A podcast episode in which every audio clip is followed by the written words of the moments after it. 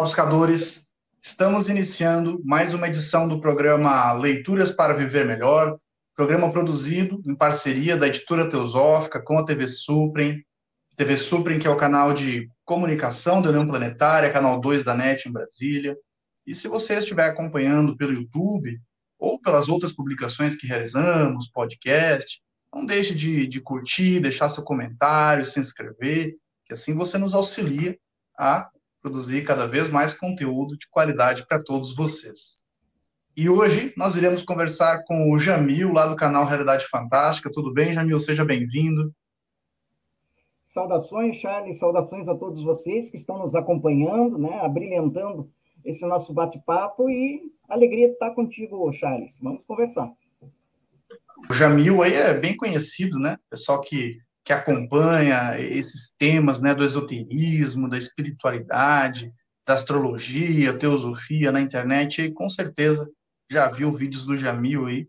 Ele, ele é jornalista, estudante de ocultismo e de teosofia, e também ele é sócio fundador do canal Realidade Fantástica, que está aí no YouTube. Quantos inscritos atualmente, Jamil, o canal? O canal está chegando a 200 mil inscritos, no momento ele está indo para 170 mil inscritos. Nossa, um número bem expressivo, né? O canal do Realidade Fantástica aí produz um conteúdo de, de excelente qualidade, né? O Jamil e todos os envolvidos ali são excelentes pesquisadores, né? Estudantes sérios desses assuntos aí. E eu já assisti muitos vídeos, né? Acho que todo mundo já, acompanha aí. E fica o convite aí, todos, quem, quem não é inscrito ainda, se inscrever no canal. Tem vários vídeos, inclusive, sobre livros da editora Teosófica, tem documentários sobre Helena Blavatsky, tem comentários sobre A Voz do Silêncio e outros livros, né? Então tem um, já faz um tempinho, né? Hoje meu, o, o canal Realidade Fantástica foi fundado em que ano? Já faz uns cinco anos aí, pelo menos, né? É, na verdade, Charles, nós vamos completar sete anos. Ele foi fundado em outubro de 2016. Então, acho que vamos completar esse ano sete anos, né? E sempre uma alegria poder trazer às pessoas todo esse conteúdo especial. O nosso compromisso é o ocultismo e o esoterismo clássicos e tradicionais, né? E a alegria também ter a editora Teosófica como parceira aí nessa jornada. Ah, com certeza. Seguimos juntos nesse, nesse aprendizado aí, somos um, né? O Jamil escolheu para a gente conversar hoje um livro que é, é a base do estudo teosófico, né? Que qualquer um que, que for estudar a obra de Helena Blavatsky, geralmente é um livro que todo mundo recomenda.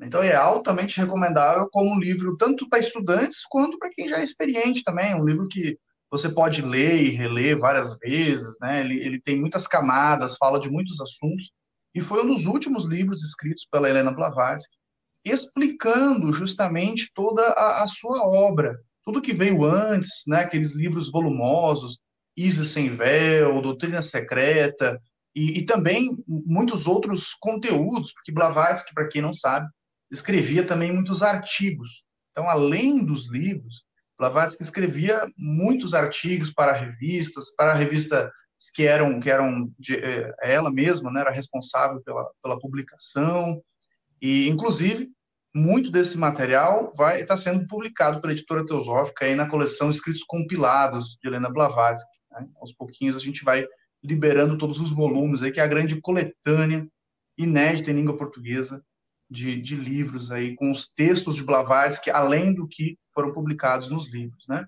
E o livro que a gente vai falar hoje é A Chave para a Teosofia, então, um clássico absoluto aí, é, de autoria da Helena Blavatsky, no Brasil publicado pela editora Teosófica. Inclusive, esse é um livro tão importante que nós da editora nós fizemos um podcast. Quem quem quiser pesquisar, está no Spotify, está no Deezer, está em todos os principais canais aí de, de podcast, né? Sobre a chave da teosofia, onde eu comento cada, cada trecho desse livro aqui, que é um, realmente de suma importância para o estudo. Jamil, qual foi o teu contato assim com a chave para a teosofia? Acredito que já faz tempo aí que você deve ter lido a primeira vez. Qual, qual, como que você considera a importância desse livro para, para o buscador, o estudante aí que está interessado nesses assuntos? Então, Charles, é, é interessante porque o meu contato com a chave para a teosofia, ele foi, acho que foi o primeiro livro, né, de, que eu entrei em contato e que me pôs em contato também com a teosofia blavatskiana, com a sociedade teosófica, creio que foi em 1988, já faz bastante tempo, na cidade de Ponta Grossa, na livraria Vidia, ou Vidia, que era uma livraria esotérica, pequenininha, que tinha lá na Rua 15, em Ponta Grossa, mas o proprietário, que é meu bom amigo, estimado amigo Jaime Lauda, astrólogo conhecido aqui em Curitiba, era um apaixonado por teosofia, e ali eu vi na estante a chave para teosofia, captei o livro e fiquei impressionado. Fiquei impressionado com a verve, primeiro da autora, né, de Madame Blavatsky, a forma fluida como ela ia conduzindo toda a discussão, né, de perguntas e respostas, ela vai fazendo um bate-bola com o leitor e principalmente os subtextos, como você falou, as camadas que o livro tem, que requer muitas leituras, porque ali existem, sem dúvida, como o nome já diz, de Key of Theosophy, né? a chave para a teosofia, tem chaves ali realmente. É, não sei se foram consciente ou inconscientemente colocadas, mas existem chaves ali que a gente precisa ficar bem atento para para conseguir captar. Para mim, é uma espécie de testamento espiritual de Blavatsky, porque é um dos últimos livros que ela publica, ela já estava radicada em Londres, né, na Inglaterra, e ela viria a morrer dois anos depois. O livro foi publicado, salvo engano, em 1889, Blavatsky vai falecer em 1891, então, realmente é uma obra de despedida, mas também é, trazendo algumas até profecias de o que seria o mundo né, é, perfumado pela luz da teosofia. Ah, com certeza, né? E esse é um livro, apesar de todo mundo indicar ele para o início de estudo, ele, ele não é, ao contrário do que muitos podem acreditar, ele não é um livro é, que fica só no básico, né? Só no superficial, bem pelo contrário. Ele aprofunda muitos assuntos. A diferença maior, talvez, seja a didática. Ele está num formato de mais fácil entendimento, nesse formato de perguntas e respostas, e contrário né, do, do de outros, outros textos de Blavatsky, que muitas vezes é, não, não é de tão fácil com, no, compreensão, também porque se, se, se embasa muito na literatura orientalista, qual nós não estamos familiarizados, né, as tradições indianas, os Vedas. Então, como são assuntos muito novos para nós, às vezes acabam sendo bem difíceis. E a própria Blavatsky dizia que, que um dos propósitos né, da doutrina secreta era desconstruir nossos padrões mentais. Então, tem, tem motivos para o resto da literatura não ser muito didático. Mas a chave para a teosofia foge, né, foge da curva nesse sentido, porque realmente é um livro que tem uma didática, tem um, um passo a passo, tem uma ordem ali que facilita o estudo. Porém, é um livro que quanto mais você lê, mais você vai se, se se presentear, se auto-presentear né, com, com surpresas. A Blavatsky, inclusive, dizia, Jamil, que um estudante, naquele, naquelas dicas que ela dá de estudo para o coronel Robert Bowen, né, que está publicado na íntegra no livro Fundamentos de Filosofia Esotérica, da editora Teosófica, ela diz que um leitor poderia, inclusive, perceber mais do que a própria autora estava consciente no momento que escreveu. Você comentou, né? Não sabe se era consciente ou inconscientemente, talvez um pouco de cada, com certeza, né? Se tratando de Blavatsky, principalmente. Mas, mas tem isso, né? Ela disse que, que existe uma mágica na leitura é, teosófica, ocultista, espiritualista, mística em geral, né? As, as obras sérias, obviamente, que você pode, inclusive, perceber mais do que o próprio autor estava consciente no momento que escreveu. Você acha que a chave para a teosofia provoca isso? Aconteceu com você? O que você pode falar para nós? Tanto aconteceu, Charles, que é um livro que eu leio e releio há praticamente o quê? Quase mais de 30 anos. Pelo menos uma vez por ano eu dou uma lida no, na chave, porque ele tem uma egrégora, né? Como você falou, o livro tem uma egrégora e através dessa egrégora você vai captando possivelmente isso que Blavatsky jogou no livro, não só imprimindo no papel, né, mas ela imprimiu uma, uma digital espiritual, vamos chamar assim, que pelo menos para mim é muito perceptível, eu sinto isso, né, sinto essa energia. E o livro, é interessante falar que às vezes ele é, ele é subestimado por alguns, né? Como você falou, algumas pessoas acham que é um livro inicial, que é um livro para iniciantes, e não é. É talvez um dos livros mais profundos de Blavatsky, porque ali ela vai começar falando da tradição espiritual, vai passar pelos primeiros teosofistas, vai falar dos filaletes, vai passar pelos neoplatônicos, vai mostrar como a teosofia é tão antiga quanto a humanidade e vai daí refutando né, também muitas das ideias errôneas que se tinha sobre a teosofia e que hoje ainda muitas pessoas têm. Então, de fato, é um livro que vai proporcionando descobertas. Quanto mais você lê, mais coisas você descobre, dependendo da tua paisagem mental, do teu momento de vida, do teu amadurecimento. E é interessante que foi o livro, salvo engano, que inspirou Gandhi, né, a mudar a sua percepção da cultura do seu próprio país, porque Gandhi, inclusive, ele tem uma declaração que foi através da chave para a teosofia que ele começou a perder os preconceitos com relação à sua própria cultura, né? Porque ele foi educado como inglês, por missionários, né? É, ele achava que todas aquelas crenças e deuses e filosofias da sua própria pátria eram um amontoado de superstições. E foi através desse livro que ele começou a ver, opa, talvez tenha alguma coisa séria. Então, realmente é um livro que se inspirou Gandhi, imagina o potencial, né?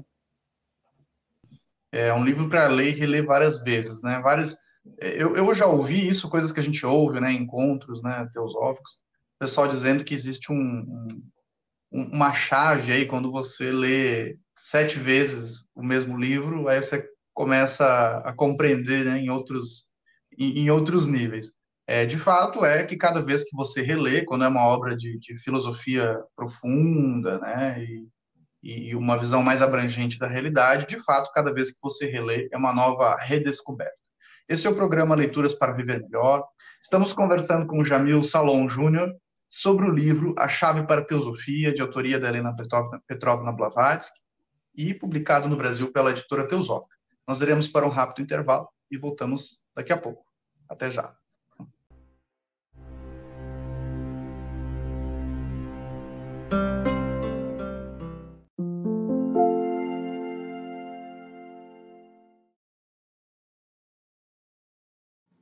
A editora Teosófica está com uma grande novidade para seus leitores. A revista Sofia, publicação que há quase 20 anos apresenta temas relacionados à espiritualidade, autoconhecimento, religiões, ciência e filosofia, agora está disponível também na versão digital. Nesta nova modalidade, o leitor pode acessar todos os mais de 90 exemplares da revista Sofia já publicados, seja na tela de seu computador, tablet ou smartphone, já que o conteúdo se adapta à tela do dispositivo utilizado. Entre em contato pelos canais da editora Teosófica para maiores informações e consulte os valores promocionais para quem já é assinante da revista impressa. Editora Teosófica Livros para Viver Melhor.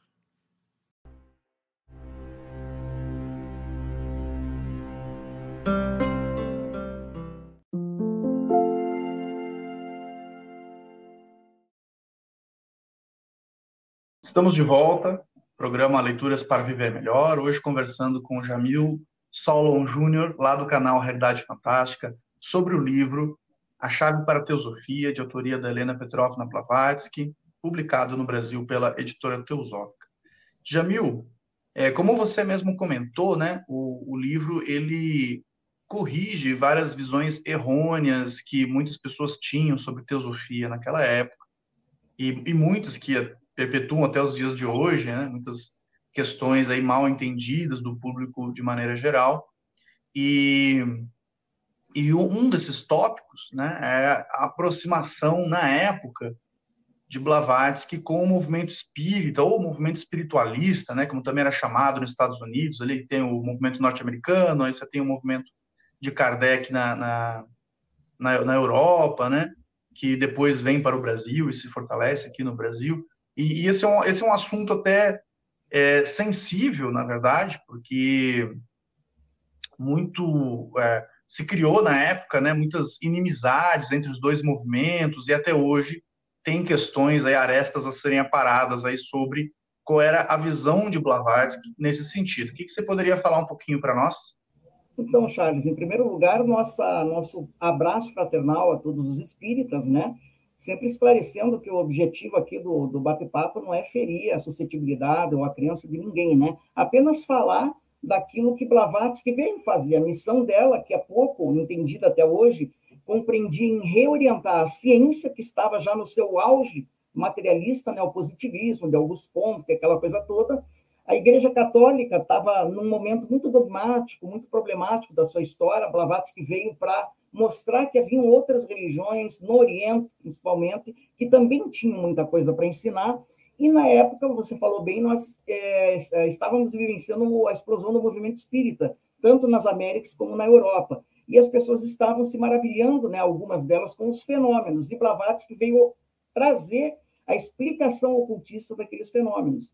Tanto que os primeiros aderentes à sociedade teosófica, 90% eram espíritas. Eles entraram porque tinham uma natural afinidade com esses assuntos. Mas Blavatsky, que concordava com a premissa básica do espiritismo, né, a imortalidade da alma, a questão da reencarnação, do karma, se bem que os espíritos americanos não aceitavam a reencarnação, mas essa possibilidade de você ser uma alma imortal e etc., é, Blavatsky concordava plenamente, ela só discordava na interpretação da fenomenologia mediúnica, ela dizia que tinha outras leis por trás que seria interessante conhecer e que ela gostaria de reorientar, né? ela falava nossos irmãos espíritos, a essa outra visão que poderá lhes fazer muito bem. Mas na época ela não foi muito entendida, né, também pelo movimento espírita. Eu costumo dizer que ela levou pedrada da Igreja Católica, da ciência e também do espiritismo. Mas como você falou, com o avançar do tempo, né, a gente vai aparando essas arestas e hoje já é possível, eu vislumbro, um diálogo fraterno de teosofia e espiritismo, buscando aí extrair talvez o melhor dos dois movimentos. Mas Blavatsky tinha essa missão de reorientar para que os espíritas não ficassem tão presos na fenomenologia e buscassem mais a divindade neles mesmos, né? O Pai que está dentro, o Pai que está em secreto, o imago Dei, imagem de Deus, né? O Atman, né? Ou Blavatsky vai falar do Atman Budmanas, né? Nossa tríade divina. Então, para ela, isso era muito mais importante do que você tentar invocar aqueles que já trans, é, passaram pela, pela morte, pela transição, né? desencarnaram, que ela falou que haveria alguns perigos nessa tentativa de comunicação que não estavam bem, digamos que, aclarados para aquelas pessoas que estavam se dedicando a todas essas experienciações. E ela faz, no livro A Chave para a Teosofia, uma explicação muito detalhada do que, que ocorre verdadeiramente nesses fenômenos, o que, que eles são, como nós devemos interpretar, que cuidados você deve ter é, ao participar de sessões mediúnicas, aclarando, né, aumentando os ângulos do compasso da consciência e trazendo mais conhecimento. Então, só pode ser benéfico muito do objetivo de Blavatsky é que o movimento espírita da época né, ele, ele acabasse incorporando um aspecto mais filosófico, que, como você mesmo disse, né, o espiritismo norte-americano, ou algum, alguns textos chamam de espiritualismo né, da época, eles não tinham nem visão reencarnacionista da vida, né? Então ele era puramente focado em fenômenos, né? fenômenos que hoje acredito não sejam muito comuns, ao menos não, não ouço falar como materializações, né? Eram realmente espetáculos uh, para, para, o público, né? Então, o, a suposta né, entidade ali, ela, ela se materializava, as pessoas podiam ver e tocar, então era algo, algo bem, bem focado no, no, no fenômeno mesmo, bem fenomênico, e sem muita preocupação com a explicação ou com o desenvolvimento de algo mais filosófico, o que muda ali com, com depois com a literatura de Kardec e hoje o movimento espírita no Brasil. Ele tem um caráter filosófico bem profundo e de caridade, né, e de auxílio ao próximo muito já muito maduro, né, já foi para um, um, outro caminho. É... Jamil, essa questão de, de, de fenômenos, você poderia trazer para nós um pouquinho o que, que Blavatsky apresenta como hipótese ou possível explicação de, de, de como que acontece isso, né? E aí, a gente a gente morre, deixa esse corpo físico e o que vem depois? Acho que essa é a pergunta, né, que muitos, leva muitas pessoas para a espiritualidade, né? Querer saber o, o, que, o que vem depois, o que vem depois da morte. Então, exatamente na chave para a teosofia, ela vai discorrer também longamente sobre o processo da morte, do pós-morte, da reencarnação e o que, que, verdadeiramente acontece, né, com aquela personalidade que está se descolando do corpo físico. Então, é, vou pedi emprestado a comparação de um amigo, o Carlos Cardoso Avellini, né, que ele explica muito bem a visão de Blavatsky do processo da morte.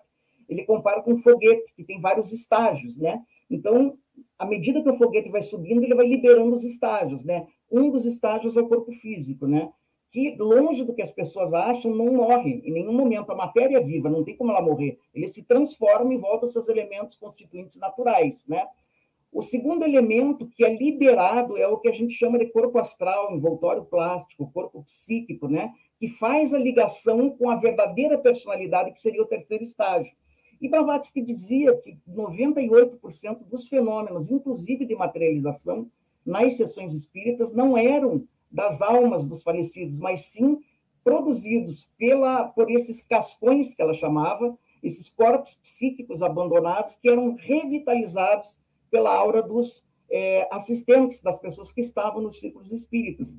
E daí esses autômatos astrais, vamos dizer assim, recuperavam é, temporariamente uma pseudoconsciência e conseguiam repetir com um robô aquilo que eles ficaram, tipo uma memória residual do antigo ocupante. Por isso que eles traziam informações que surpreendia todas as pessoas, que ninguém sabia, mas na verdade era apenas o residual da memória do antigo, é, digamos que do original, né, do falecido, que estava simplesmente sendo revitalizada através dessa energia, que ela chama de elementários ou elementais, né? E ela dizia que esse processo realmente, apesar de ser aparentemente benéfico, era muito perigoso, porque ele trazia uma série de miasmas e larvas astrais que aderiam nesse processo mediúnico nas auras de todos os assistentes. Daí falava que o, o místico é o contrário do médium, né? porque o médium é passivo e o místico é um agente ativo das leis cósmicas, das leis espirituais. Então, era como ele explicava. E o verdadeiro ser, o que, que acontece com ele? Ele vai para um plano de vibracional, vamos chamar assim, que ela chamava de Devachan, porque ela dizia que o, plan, o plano material é o plano do aprendizado. No plano espiritual não vai haver necessariamente aprendizado.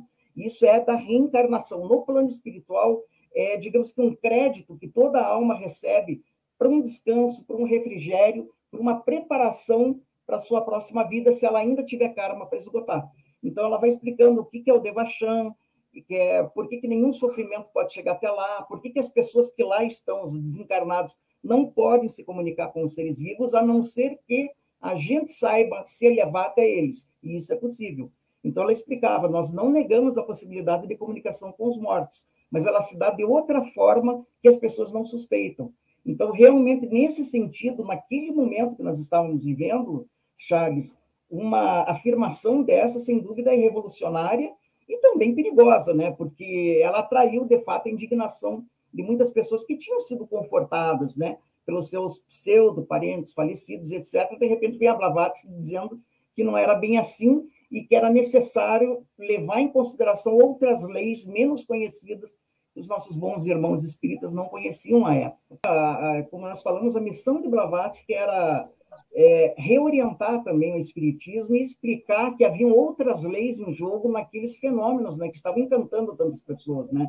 Você tinha, claro, que os médiums profissionais de salão, e muitos deles eram charlatães, mas você tinha os médiums sinceros, que estavam fazendo ali o seu trabalho, estavam manifestando fenômenos reais, mas que não entendiam o que estava acontecendo com eles, né? E atribuíam de fato tudo aos desencarnados. E Blavatsky ela lançou uma luz, né? Um potente jato de luz, é, reorientando. Né? Não sabemos até que ponto é, esse movimento foi bem sucedido, né?